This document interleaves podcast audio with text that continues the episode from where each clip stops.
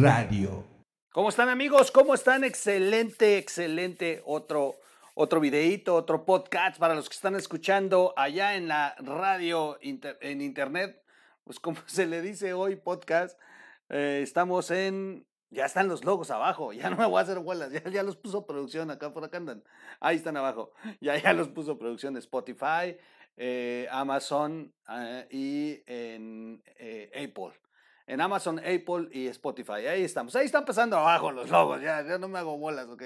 Yo no me ando equivocando. Recuerden que este es un proyecto que, te, que tenemos desde hace 10 años que se llama O Radio. Era una radio en internet, online, radio online. Y, la verdad es que fuimos pioneros. Me, da mucho gusto.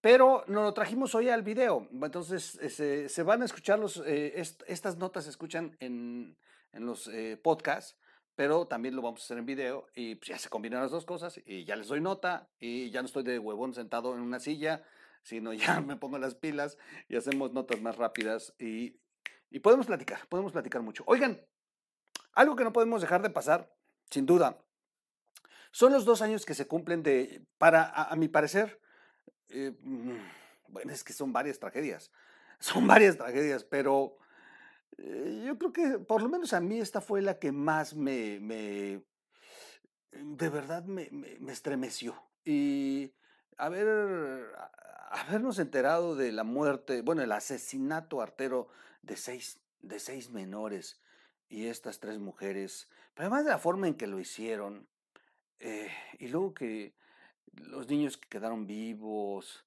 cómo cuentan que ocurrieron los hechos, el tiempo que tardaron para que llegaran los primeros familiares, la ausencia de todos los gobiernos, tanto el de Chihuahua como el de Sonora, en, atenderlos, en, proporcionarles una ambulancia aérea.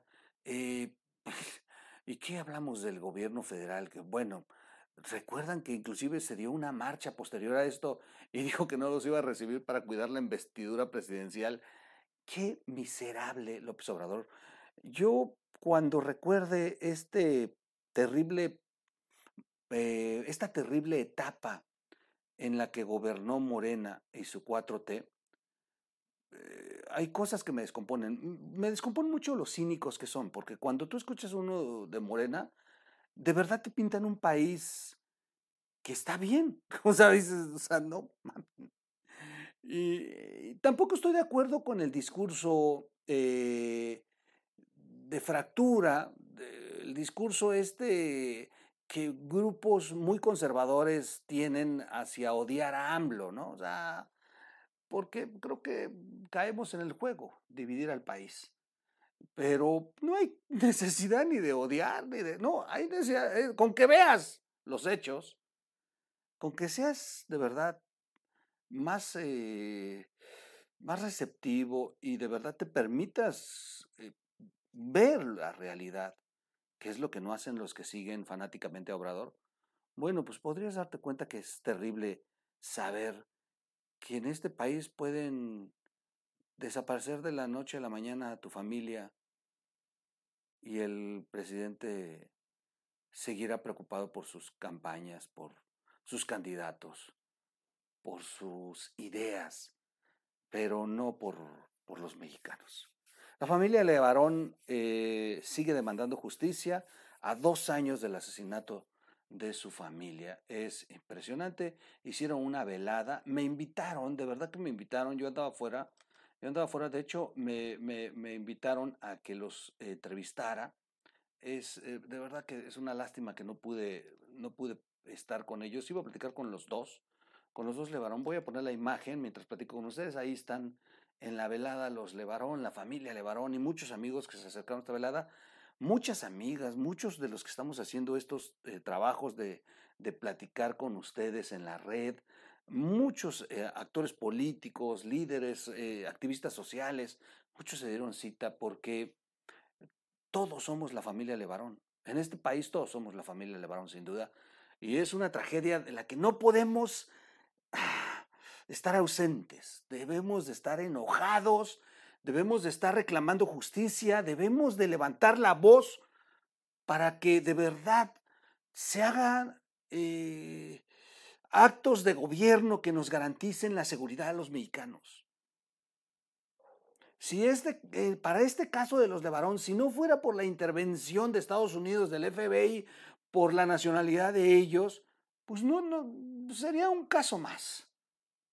O te estarían echando la culpa, como, como suele suceder con estas benditas instituciones. Bueno, eh, se dio la velada. Eh, para el activista Julián Levarón, exigir justicia en México es una pesadilla. Y no es que haya poco acceso, sino que no hay justicia. La impunidad para fines prácticos es al 100% fuerte. Fuerte las declaraciones de los Levarón. Se cumplen dos años eh, de esta tragedia para, para la familia, de, este, de esta tragedia para las familias mexicanas. Y bueno, pues mantienen su firme petición de justicia, hacen esta velada para que pues se siga eh, despertando las conciencias, para que despiertes tú y te puedas solidarizar y no agarres el teléfono ay, qué hueva, los levaron, ay, y prefiero ver otras historias, también tragedias quizá, pero con todo respeto, hay de tragedias a tragedias. De pronto estamos más distraídos por lo que le ocurrió al actor, eh, este joven que lamentablemente pierde la vida en algo que todavía no ha sido esclarecido y que como buenos mexicanos nos encanta estar generando mitos y, versiones, pero que pues hay contrastes, hay contrastes en también el comportamiento de este joven, que no es para juzgarlo, pero pues... Eh, a ver, los niños Levarón no tenían, no tenían por qué. Jamás estuvieron exponiéndose. Jamás anduvieron echando desmadre como para que tarde o temprano tuvieran un incidente. No se expusieron. Simplemente les tocó vivir en un país en los que se pueden cometer este tipo de actos terroristas y que pocos se atreven a señalarlo como terrorismo, y que el Estado seguirá ausente. Seguirá ausente si seguimos siendo así como sociedad. Ahí está el caso de los Levarón. Es algo que no debemos de olvidar. Son dos años de un crimen artero que nos lastima a todos los mexicanos, que las imágenes, que la descripción del abuelo, de los propios niños, son tremendas, pero que la reacción del gobierno fue peor. Fue peor la reacción del gobierno que lo que en esas horas eh, se vivieron. Ha sido un largo proceso, pero creo que nadie me hace justicia. Lucho porque me den calidad de víctima y hoy exponemos que estamos caminando hacia la justicia, dijo Levarón a F, a la agencia F. En México la justicia es caminar, no es un objetivo. En este país no se llega a la justicia, Así funciona, es nuestra idiosincrasia, es el sistema de gobierno. El acceso a la justicia no existe en este país, está muy lejos, añadió Levarón. Quizá alza la voz por su familia, pero lo hace además por las familias Lanford, Ray Miller, Johnson y que también resultaron afectadas. Pues sí, porque ahí, ahí había niños de diferentes familias. Este acto conmemorativo, Duelo y Esperanza por México, así se llamó esta velada, en el Monumento a la Revolución en el centro de la Ciudad de México. Estuvo acompañada de familiares que viajaron desde Colorado, Utah, Minnesota, Estados Unidos, encendieron decenas de, de, velas, perdón.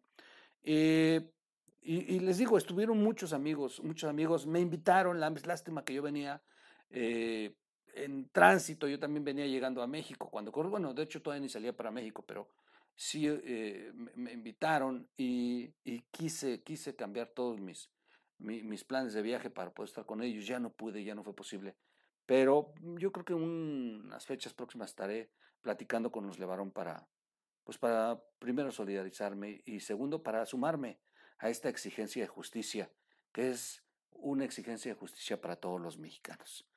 Pues ahí se queda el hecho, no hay que olvidarlo, el 4 de noviembre del 2019, hombres armados con rifles de alto poder eh, le dieron una emboscada a esta familia. Y, híjole, los detalles son terribles. Las imágenes finales que vimos son de verdad dantescas. Pero creo que lo peor, el peor crimen que se puede cometer, amigos, el peor crimen que podemos cometer es que lo olvidemos. El peor crimen que, lo, que, es que estemos más preocupados de cuestiones tan superficiales y no de este hecho. ¿Pasó muy lejos de donde, de donde viven? Sí, pero es México.